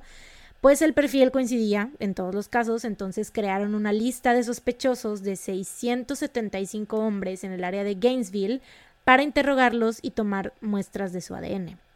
A la onda. 675 cabrones, güey, pero bueno. Sí, Uno de estos chingo. era Edward Humphrey, quien había sido detenido por atacar a su abuelita, casual, y justamente los ataques cesaron cuando él estaba bajo custodia. ¿Qué? Ataque a una abuelita. Ujú. Ataques a abuelitas. Cuiden a sus abuelitas. De verdad, sí. Random. Em, en su casa encontraron cuchillos y desarmadores, en casa de Edward, encontraron cuchillos y desarmadores que eran las armas que el asesino había usado para abrir las puertas. Y cuando lo interrogaron parecía saber mucho sobre los asesinatos, o sea, creo que dio como que muchos detalles, no sé, supongo que estaba como que muy al pendiente de los casos, eh, porque después de hacerle Era pruebas de ADN, yo creo, después de hacerle pruebas de ADN los resultados salieron negativos y tuvieron que descartarlo. Em, que sí estaba muy cabrón, o sea, este vato neta había mucha gente que creía que él era, o sea, y mucha gente literal hablaba y decía, es que es Edward Humphrey, yo lo conozco y yo sé que es él, él fue, él fue, que no sé qué. Y e incluso unos días antes de los asesinatos, eh, una señora, bueno, una, no sé, señora chava, no sé qué edad tenía, eh, que trabajaba en un banco, dijo que él había ido al banco a hacer, no sé, un trámite X o Y, y que le había dicho así, le había comentado casualmente que él tenía cuchillos con los cuales podría destriparla y quitarle toda la piel. A la verga, güey. Casual, güey. Obviamente esa señora dijo, güey, ese, ese pendejo, ese, ese es no el me asesino, güey. suficiente en este banco, güey. Sí, güey, real, o sea, qué pedo. Eh, después de este primer intento fallido, la policía, o sea, de encontrar al, al- al asesino, la policía de Gainesville le pide ayuda al FBI y logran acceder a una base de datos en la que se encontraban registrados todos los crímenes violentos del país. O sea, algo así como el Excel que nos hizo Punk Ana sobre los casos, pero, pero de los, todos los crímenes violentos, ¿no? Porque incluso tenían como que detalles, ¿no? Así de que que si habían sido violaciones, que si habían eh, habido mutilaciones, etcétera, todo estaba ahí. eh, el- Clasificado. yo iba a decir en el Excel, en la base de datos. Em, entonces los investigadores pusieron en los filtros todas las características de los asesinatos de Gainesville y encontraron ocho casos similares. Uno de ellos era prácticamente idéntico, el cual había sido un triple homicidio sin resolver en Shreveport, Luisiana. El 4 de noviembre de 1989, casi un año antes de los homicidios de Gainesville, Julie Grissom, de 24 años, su padre William Grissom, de 55 años, y su sobrino Sean, de 8 años, fueron atacados y apuñalados a muerte con la misma arma blanca que usaba el destripador de Gainesville. Supongo o sea, obviamente era un cuchillo, ¿no? Pero supongo que sí era como que cierto make and model, o sea, cierta marca y modelo. Eh, Julie también había sido violada y atada con cinta y su cuerpo había sido encontrado desnudo en la cama en la misma posición que las demás víctimas. Tun tun tun. ¿Qué hago? Pude meter otro. Pude meter otro tun tun tun en la conversación. Mientras los investigadores buscaban en la lista quién de los sospechosos había estado en Shreveport al momento de los asesinatos de los Grissom, recibieron una llamada del Departamento de Policía en Florida, quienes acababan de arrestar a un hombre originario de Shreveport, cerca de Gainesville, el cual había sido acusado de un robo a mano armada cometido la misma mañana que el cuerpo de Krista fue encontrado. Los investigadores checan los antecedentes de este hombre y resulta que de hecho la policía de Shreveport había emitido una orden de aprehensión en su contra por el intento de asesinato de su propio padre. Tun, tun, tun. ya, ya le voy a parar con los tun, tun, tun. Em, el hombre era Daniel Rowling, de 35, 37 años, perdón, y siempre que vas a cantar Rowling, Rowling, Rowling. No lo canté, solo lo bailé. Sí, sí, sí, te vi moviendo los hombros. y siempre había tenido una relación tormentosa con su padre, quien había abusado física y mentalmente de él y de su madre toda su vida, hasta que un día, en medio, porque de hecho, o sea, sus 37 años, bueno, 36 yo creo, más o menos, siguió viviendo todo ese tiempo con sus papás y hasta ese punto su papá lo seguía violentando. Eh, hasta que un día en medio de una discusión, Daniel sacó una pistola y le disparó a su papá dos veces. O sea, no fue intento de asesinato de que, ay, te hago ahí como que te... No, güey, le disparó. Le disparó una vez en la cabeza y otra en el pecho y él huyó pensando que lo había asesinado. O sea, le disparó para matarle. O sea, no fue que la rodilla, el pie. No, no, no, en la cabeza y en el pecho, güey. O sea, te digo, intento de asesinato. Em, y yo pensando que lo había asesinado, pero su papá sobrevivió y pues obviamente dio el testimonio así de que pues fue mi pinche hijo el que me quiso matar y todo. Que aquí también, o sea, la familia Rowling, toda una fichita, el papá era un hijo de su rechingadísima madre, güey. Eh, bueno, no, de su rechingadísima cola, perdón.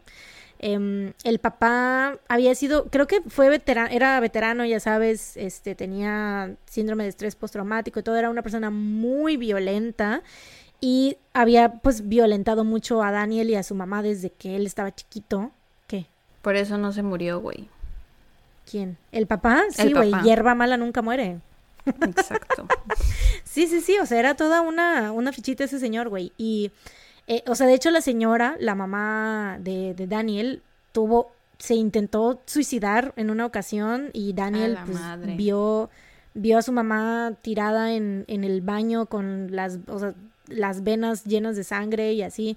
Digo, las muñecas, perdón, llenas de sangre. Uno generalmente tiene las venas llenas de sangre. Uno esperaría tener las venas llenas de sangre. Las muñecas llenas de sangre porque se había cortado las venas. Em, y, güey, o sea, el señor era, o sea, así, viéndola que se había intentado suicidar, güey la seguía golpeando y seguía así que cómo te atreves a hacer esto, que no sé qué, o sea, sí la llevaron al hospital y todo, pero el señor la seguía violentando incluso al ver que la señora se había intentado suicidar, güey. Otra de las cosas que hizo este señor fue que Em, le regaló un cachorro en, cuando Daniel estaba chiquito y lo golpeaba también igual que los golpeaba a él y a su mamá y en una ocasión lo golpeó tanto que lo mató, güey. Y el cachorro pues murió en brazos de Daniel. Verga, güey. Y pues así fue su vida, güey. Literalmente toda una vida de pues de abusos físicos por parte de su papá, por eso pues güey lo intentó matar. Ese dato em, realmente era necesario. no, pero no, pero lo dije. sí, si tú sufriste dije investigándolo, nosotros tenemos que Lo tenía en mi cabeza y lo tuve que sacar y tienen que sufrir conmigo. Así es, soy la peor persona. Em, los investigadores también descubren que Daniel tenía un largo historial criminal que iba desde el robo a mano armada hasta cargos por ataques sexuales, así que deciden visitarlo para interrogarlo mientras estaba siendo detenido por la policía de Florida. Eh, Daniel no estaba cooperando mucho ni contestando las preguntas de los investigadores, pero accedió a que le tomaran muestras de sangre y de huellas digitales. Eh, después de un par de semanas los resultados de ADN, porque pues obviamente sí tenía motivos para tenerlo ahí detenido esperando, no era como que, ay, espéranos tantito en lo que regresan los resultados del ADN, ¿no? O sea, pues, güey, el robo a mano armada y aparte que había intentado asesinar a su papá, ¿no? Eh, Después de un par de semanas los resultados estaban listos y se pudo confirmar que Daniel Rowling era el destripador de Gainesville. Fue acusado de cinco cargos de asesinato en primer grado, tres cargos de ataque sexual y tres cargos de robo a mano armada. Sin embargo, en aquel entonces el ADN no era tan confiable para los juzgados, lo que estábamos diciendo, ¿no? Todavía eran los noventas. Em, como era algo nuevo, todavía no confiaban 100% en su veracidad, entonces necesitaban una confesión ya sabían que había sido él, o sea, sabían, decían, güey, el ADN nos está diciendo, pero necesitamos algo más, ¿no? Eh, mientras estuvo en custodia, Daniel... Que, espérate, es verdaderamente estúpido que... O bueno, no, porque en su tiempo, ¿no? O sea, ahorita obviamente sabemos más sobre el ADN que... Bueno, en realidad yo no sé nada del ADN, pero sé que hay gente que sabe muchas cosas sobre el ADN. Eh, pero es muy raro que antes se basaran más o tuviera más peso la palabra de una persona que lo que te estaba indicando la ciencia. O sea, de verdad me parece tan increíble. Sí. Cañón, güey, porque en estos dos casos es lo mismo, ¿no? Y es como que dices, güey, a ver, sí, ok, que es algo nuevo y todo, pero te estamos dando aquí los datos duros de que estamos seguros nosotros como científicos, confía en nosotros, eh, que la misma persona hizo estos tres ataques y esta persona es este güey, ¿no? O sea, es como que... Sí. Qué, qué loco que en aquel entonces fuera tan difícil. Increíble. Difícil de creer, ¿no? Y así. difícil de creer, increíble. eh, bueno, Mientras estuvo en custodia, Daniel se hizo amigo de Bobby Lewis, quien era su compañero de celda, y le confesó a detalle todos sus crímenes, diciéndole que quería ser una superestrella, justo como el enemigo número uno del podcast. Mm, no vamos a Ese güey, ya saben quién es. Mm, mm, eh, después de esto, Daniel habló. Dijiste el nombre corto, podrías decirlo largo para las personas que no, no entendieron.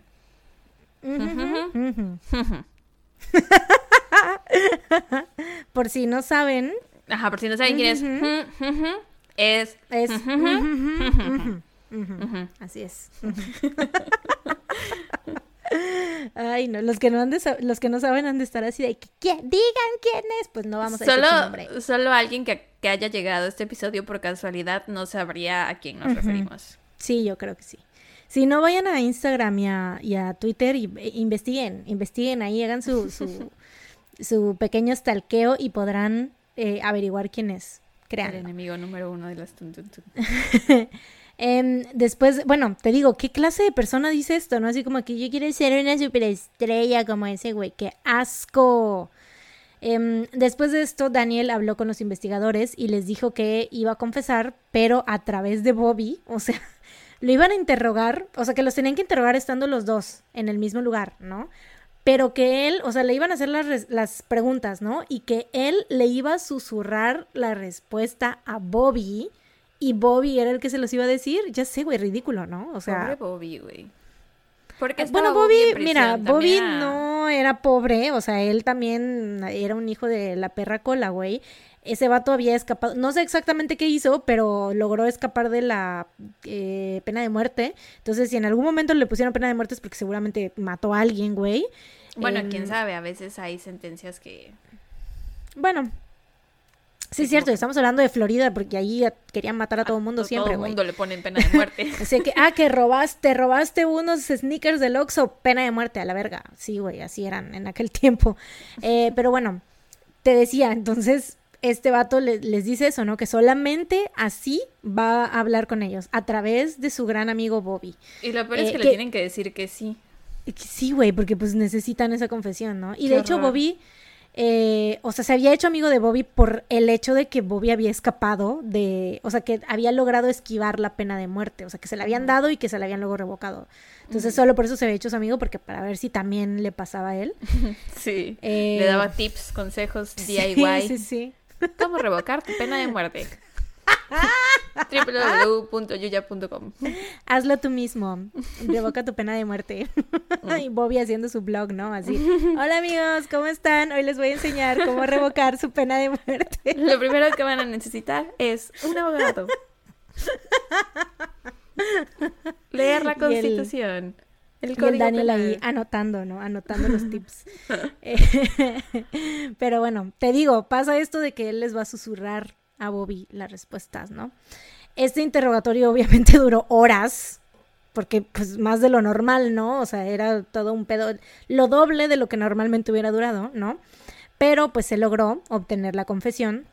El juicio en contra de Daniel Rowling se llevó a cabo en, abril de 1994 y su equipo de defensa estaba listo para que se declarara como inocente por razón de locura, o sea, en eso habían quedado, eso ya era lo que se supone que iba a decir.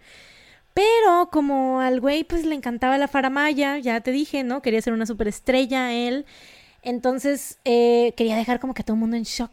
Y en cuanto empieza el juicio, el vato se levanta y se declara culpable de los cinco asesinatos. ¡Wow! ¡Qué gran show! ¡Bravo! ¡Felicidades, hijo de tu puta madre!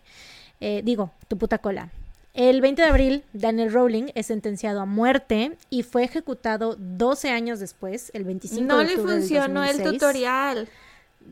Chale, güey. Es que no, no todos, güey. No todos son Bobby. ¿Cómo se llama? no todos son Bobby Luis, güey. No todos pueden hacerlo igual. Ni modo. Em, ajá. Lo ejecutan el 25 de octubre del 2006. Eh, su última comida consistió en un plato de langosta y camarones, una papa horneada, cheesecake y un té dulce. Al momento de ser sometido a la inyección letal, que fue la manera en la que murió, murmuró un himno evangelista y miró a los ojos a todos y cada uno de los familiares de sus víctimas que se encontraban en la sala de ejecución. Después de su muerte, en su celda se encontró una nota en la que confesaba los asesinatos de la familia Grissom. Y eso es todo por el caso del destripador de Gainesville. Mis fuentes fueron el documental de Investigation Discovery sobre el Gainesville Reaper, el video de Gainesville Reaper de Eleanor Neal en YouTube y los episodios del Destripador de Gainesville de Asesinos Seriales en Spotify, original de Parcast. Eso es todo. Güey, lo peor es que él quería ser famoso y pues de cierta forma lo es. Sí, O sea, pocas personas conocen su nombre, pocas personas conocen que Scream está basada, o bueno, que hubo hechos reales que inspiraron la película. Este, pero pues sí inspiró una película, güey. sí, No mames. sí, güey. I know, I fucking Y una know. saga de películas legendaria. Ujú, ujú, I know. Es lo peor de todo, güey. Lo peor de todo, que estos putos se quieren hacer famosos y lo logran. Se Y hacen lo famosos. logran, ya sé. Claro que, güey, o sea, como que, ¿por qué querría ser conocido por algo así, no? Pero pues es, es gente enferma, eh, de verdad. O sea, gente mala. Pues claro. Mala leche, mala leche. Qué horror. Claro que es gente mala. Pero bueno, pues sí. Pues buen trabajo. Qué poca madre. I know. Y pues el vato, o sea, era. eh, te digo que es como que yo no sé por qué decidí hacerme esto si es un pinche acosador nocturno, güey, ¿sabes? O sea, de que ataca a mujeres mientras están dormidas en sus casas, güey. Y yo aquí, claro, sin poder dormir todas las noches. Después sí, de este sí, pinche caso, güey. Porque claro que es horrible escuchar cuando lo escuchas por primera vez, ¿no? O, o sea, bueno, cuando lo escuchas, punto. Pero es aún más feo tener que ponerte a investigar sobre el caso y tener que redactarlo y luego contarlo. Entonces, Sí. eh, pues sí, es, es una chinga, amigos. Por eso pagamos terapia. Me sentí un poco mal cuando empecé a hablar de mi caso y me di cuenta que era sobre un ataque a alguien que estaba en su casa. eh, Porque pues sé que a ti te causa mucha ansiedad de eso, pero después ya cuando vi el caso que ibas a contar dije, ah, bueno, ella se lo hizo también, ya no me siento tan mal. No hay, no hay pedo que yo se lo haya hecho, ella se lo hizo también, entonces, it's okay. Pero bueno, pues sí, por eso te decía, güey, ya ves que varias veces, bueno, no varias veces, creo que te dije nada más hace rato, ¿no? Así de que, güey, yo no sé por qué decidí contar este caso ahorita, pero bueno. Porque justamente he tenido problemas para dormir, he tenido como que mucha ansiedad en las noches y así, y pues miren, tras. Justo esta semana decido hacer, contar este pinche caso, pero bueno, ni pedo, ya la próxima semana me voy a buscar un caso de los 1700, yo creo, para que me dé más risa y para que ande yo, jijiji, jajaja, y así, o qué tal que cuento otra vez el caso de la fuga de Alcatraz, mejor aún. Pues si quieres cuenta ese. Es el único caso que podría volver a contar, güey. De todos los casos que he contado, es el único que toleraría volver a contar, güey. Porque me hace feliz incluso. todos los datos, güey, que hay alrededor de ese caso me hacen feliz, güey. Porque nadie salió herido, güey. O sea, es como que no mataron a nadie. Nadie se muere, nadie se muere. Entonces, bueno, pero herido en que, sepamos. O sea, los trabajadores de los bancos. El trauma que les genera ah, que alguien entre a asaltar. Ah, bueno, pero pues eso ya te estás poniendo muy. Ya te estás metiendo mucho a la, a la trama. Pero tú sabes. Así ligeramente. Eso, es horrible. Claro, pero así ligeramente. O sea, no, nadie. O sea, nadie se murió. Nadie, nadie mató a nadie. Nadie se murió. Nadie mató a nadie. nadie mató a nadie. Salió herido. Nadie mató a nadie. Porque quién sabe, a lo mejor sí se murieron esos vatos, güey, intentando escapar, pero nadie mató a nadie. Pero bueno, pues sí, dame tu dato feliz. Eh, mi dato feliz de esta semana tuve una gran semana. Primero, el sábado nos reunimos en casa de una de mis hermanas a festejar el cumple de mi mamá, que cumplió años el 8 de octubre. Entonces cenamos juntos y jugamos juegos de mesa y shalala, y fue muy bello. Después, el 13 de octubre fue el cumpleaños de Jimin, entonces eso también fue muy, muy bello. Ay, cuéntales, cuéntales, cuéntales que le horneaste un pastel, bueno, pastel de brownies. Sí, horneé unos brownies para celebrar su, su, cumpleaños desde acá. Tan bonito. Este... Siento, le decía yo, Sara, que eso es como que muy Jimin biased behavior. O sea, es como muy comportamiento de, de stand de Jimin, así como súper en, en personaje para ti. es la primera vez que hago algo así. Al Harry nunca le horneé un pastel, güey. Pues claro. Se, sabe Tantos años. Y se siguen preguntando quién es el preferido. Mm. ya tienen la respuesta. Le horneé su pastelito y eso. Y Qué bonito se escucha, le horneé su pastelito. lo decoré también y todo. Estaba muy nerviosa al momento de decorarlo porque pues no se me da decorar pasteles en realidad. Eh, por si no sabían, algunos de ustedes tengo un canal en YouTube en donde antes subía videos y hacía postres y todos salían muy mal. Este, mm, entonces pues sí tenía miedo de cagarla con la decoración, pero quedó bastante bien, sí me gustó al final. Y después eh, Jimmy hizo un en vivo, que lo hizo a las cuatro y media de la mañana. Siempre hace esos en vivos a esa hora, güey. No, no es cierto, no siempre. Bueno, no siempre, pero casi siempre es como que en la madrugada, ¿no? En la noche madrugada. Pues solo me han tocado como cuatro y dos sí han sido en tiempo de acá decente y dos han sido en tiempo de allá. Siento que es 50-50. Es eso, como que yo los recuerdo así, de que ya van varios, pero es porque los que son los que nos han tocado. Este, mm, ajá, hizo su en vivo a las cuatro y media de la mañana de acá y por suerte tuve una pesadilla, soñé que dos hombres me intentaban asesinar y entonces me desperté. Y por suerte soñé que me estaban matando y pude levantarme para ver el en vivo de Jimin. Extrañamente en mis sueños salía Shawn Mendes. No sé por qué. No soy fan. O sea, no tengo nada en contra de Shawn Mendes. Me gustan algunas de sus canciones, pero no es como que alguien que yo siga. Salió en mi sueño muy extraño. Pero él no era mi asesino. El punto es que me desperté por, por el susto y dije, ¿qué hora será? ¿Ya habrá hecho su live Jimin? Y en ese momento pensé, bueno, es que si checo mi celular y veo que ya fue live, no me voy a poder dormir de la tristeza. Pero qué tal que no lo ha hecho, ¿no? Mejor checo. Entonces checo mi celular y veo que había empezado su live hace 20 minutos y yo así de... Y ya me metí a verlo y me dormí como cuando terminó, como cerca de las 6 de la mañana y fui mm. muy feliz. No entendí una verga de lo que dijo, pero se veía muy lindo. Y aparte mis, mi, mi bias, mi bias y mi bias breaker haciendo su aparición, claro que sí, por supuesto, John Cookie y Hobby presentando presentes en el in the building Se tomaron un shot, le hice captura de pantalla ese momento y se lo mandé a Mariana. este, y pues ya eso fue todo. Después, otra cosa linda es que, te digo, esta semana fue muy chida. Ayer tuve terapia, me fue muy bien, me felicitaron por muchas cosas. Qué bonito. Y mañana, sí, y mañana me ponen la segunda dosis de la vacuna. Entonces estoy emocionada por eso también. Fue una gran semana. Todo por Jimmy, güey. Todo por Jimmy. Yo siento que. sí, sí, sí, tuvo que, ver. Todo fue por eso. Sí, todo gira alrededor de Park Jimin. Se sabe. Todo, efectivamente. Pero bueno, ¿cuál es tu dato feliz? Mi dato feliz es que tengo nueva cabella, por si no lo saben. Por si no me siguen en mi Instagram, arroba Marianoski, o en mi Twitter, arroba Marianoski. es, Marianoski es Mariano ZK y Latina.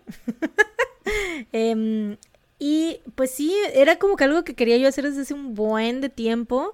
Eh, me quería yo pintar el cabello, sobre todo ahorita que estoy desempleada. O sea, bueno, que no tengo empleo de oficina, más bien, porque el podcast es nuestro empleo. Eh, pues me quería yo pintar el cabello y dije yo, ay, quiero como que, ay, alocarme, algo atrevido, ¿no? algo pintarme de algo, sí. Ahorita que puedo, que no voy a una oficina godín y así.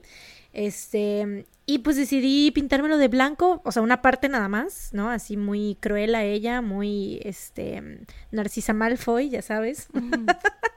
es como Narcisa, pero al, pero al revés, ¿no? Muy Chenny de Blackpink, muy, ¿quién más? Muy Rogue de X-Men. Muy Zane em, también. Hubo una temporada en que traía su mechoncito rubio, ¿te acuerdas? It's Zen. Whatever you say, big guy. sí, sí, sí. Que traía el mechonzazo, ¿no? Así. Sí. Em, pues sí, muy así. Y pues me gustó, me gustó. Se me ve, me queda. I am. Eh, estoy luciéndolo. A New Woman. Que, güey, la neta sí arde un chingo, no mames. O sea, que te ponen la, esa chingadera, no sé qué es, que te decoloran. Y arde, como no tienes una idea, pero yo sabes en qué estaba pensando. En Bangtan, obviamente, obviamente, güey, eso estaba pensando yo sí, güey, si ellos pueden y lo hacen todo el tiempo y no solo, porque aparte yo nada más es una parte, güey, no, es, solo una parte, sino ellos, o sea, el mío es una parte, toda la y ellos es toda su preciosa cabecita, entonces como que, güey, yo no me imagino, y sobre todo ahorita Hobby que apenas anduvo platinado, ¿no? Entonces es como que, o sea, todavía lo trae claro. Bueno, ajá, todavía lo trae, claro porque, porque pues, ajá, pero justamente y recordé a Hobby, o sea, dije, güey, me lo voy a poner el mismo tono que lo trae Hobby, ¿cómo no voy a aguantar? Pensé en Hobby, güey, claro, dije, mi solecito eh, aguantó.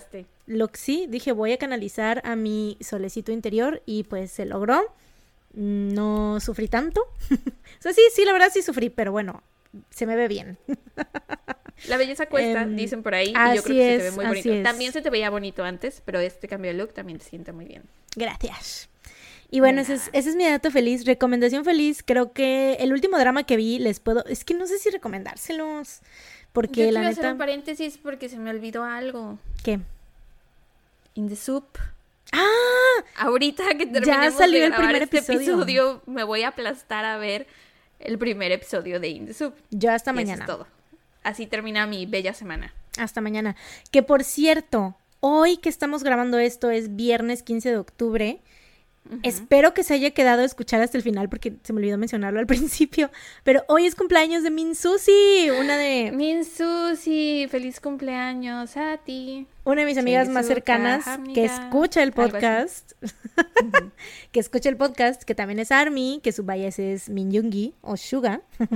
y este, pues sí, muchas felicidades. Mañana le vamos a hacer una pequeña reunioncita así en mi casa y todo, entonces vamos a festejarla y así. Y ahorita anda como que pasando por un momento un poco difícil en su vida y güey, hace rato me dijo, ¿sabes qué me dijo? Ay, güey, la quiero mucho la Minsusi. Me dijo que se la ha pasado escuchando el podcast porque cree, o sea, como que siente así que está que no está sola, ¿sabes? O sea, que está que, que está acompañada y que la acompañamos nosotros. Entonces, sí, güey, ya sé yo llorando, güey. me dices estas cosas, güey? y la neta pensé en que también, o sea, varias personas nos han comentado eso, ¿no? Que a lo mejor cuando están pasando por momentos difíciles o por momentos estresantes y así, nosotros les ayudamos y como que los acompañamos y los ayudamos a sentirse menos solos o solas o soles. Este, pues es muy bonito eso, saber. Sara está con una cara de que está a punto de llorar. Pero bueno, muchas gracias Minsusi por escogernos como sí, feliz cumpleaños, Minsusi. Y feliz cumpleaños. Y ya mañana te veré para felicitarte, que bueno, tú estarás escuchando esto hasta el miércoles. Después, pero, feliz cumpleaños atrasado, Minsusi. Pero, ajá. Y eso es todo. Ah, iba a recomendar, es que no sé si recomendarla, güey. Bueno, el último drama que vi, que fue Vi Nevertheless, es que no sé, la neta. O sea, la tengo que ver otra vez, nada más porque quiero volver a ver la carita de Song Kang y porque para ver si la recomendaría o no. Porque la neta Yo creo no que sé. no la recomendarías porque a mí me dijiste no la veas. o sea, yo creo que ahí se basa en que no la recomendarías. Es que sí está muy frustrante al final. Sí, la neta no la vean. No, ya, ya. ya. Yo nada más estoy buscando pretextos para ver la carita de Song Kang otra vez, pero no, mejor no la vean. Mejor me voy a echar Navillera o algo así. U otra de las Sí, series que otra, tiene Song- tiene Song varias, Kang. ¿no? Sí, sí, sí. Sí, me voy a echar Bueno, pero Navillera. está mejor que Love Alarm. Sí, sí, no mames. Todo está mejor que Love Todo Alarm. está mejor que Love Alarm, güey. Eh, bueno, lo, lo que sí está rescatable de, Never- de Nevertheless es el soundtrack. Ya le pasé a Sara un- algunas de las canciones. Eh, hay una en específico que es, esa sí se las recomiendo, escúchenla, se llama Love Me Like That, eh, que es como, es uno de los temas principales, no es el Can del opening. like, Can you love me like, can you love me like that? Sí, está muy bonita esa canción, así que escúchenla, es lo que vale la pena, yo siento, de, de Lo Nevertheless. único. También de Love Alarm tenían Es buen que, soundtrack. es que Nevertheless, fíjate que sí empieza muy bien, o sea, sí empieza así como que te, te atrapa y te engancha y estás así como de, ay, ¿qué va a pasar? Ay, esto está súper interesante, ay, que no sé qué, pero los últimos tres episodios, a la bestia, no, no, no, no, no, no. Yo ahorita con W Two Worlds, que la llevo viendo desde hace como tres meses, que les había, creo que sí les había contado que no estaba 100% segura de si me gustaba o no me gustaba, si me gustaba o no me gustaba. Ahorita, ayer vi un episodio y como que de pronto se puso buena, güey. De pronto se puso muy buena. Entonces, empezó bien, después como del episodio 3 al 8 está como de ñe, y ahorita ayer que vi el 9, impresionante. Se Yo tengo que buena. terminar de ver Descendants of the Sun, güey, no la he terminado, pero bueno, seguiremos. muchos dramas pendientes. Hasta aquí nuestro reporte, Joaquín. Otro dato feliz es que el, el drama de mi novio Poli de mientras dormías y de mi novio que salen bajo la lluvia, que es Y de el, que, el protagonista en el drama de Snowdrop, que va a salir ahorita, que la protagonista es Jisoo de Chichu. Blackpink. Sí, va a salir ya pronto en Disney, Disney Plus. Plus. Entonces estoy muy emocionada y lo voy a ver. Este chico, el de mi Poli de mientras dormías, es mi crush de dramas, entonces estoy muy emocionada por verlo. Ay, Qué aparte bonito. también estoy Estos viendo son de tengo, tengo muchos, muchos dramas pendientes. Me lleva la, la coca. Me lleva la Te coca. lleva ya la no me coca. lleva la caca. Me La lleva coca. Te llevo la Coca-Cola. Los stickers de Una mi tío. coca. Una coca llevándote, me imaginé una coca gigante cargándote, así me lleva la coca. Ya nos vamos. No muchas vamos. gracias por escucharnos. Eh, no. ah, sí, muchas gracias por escucharnos.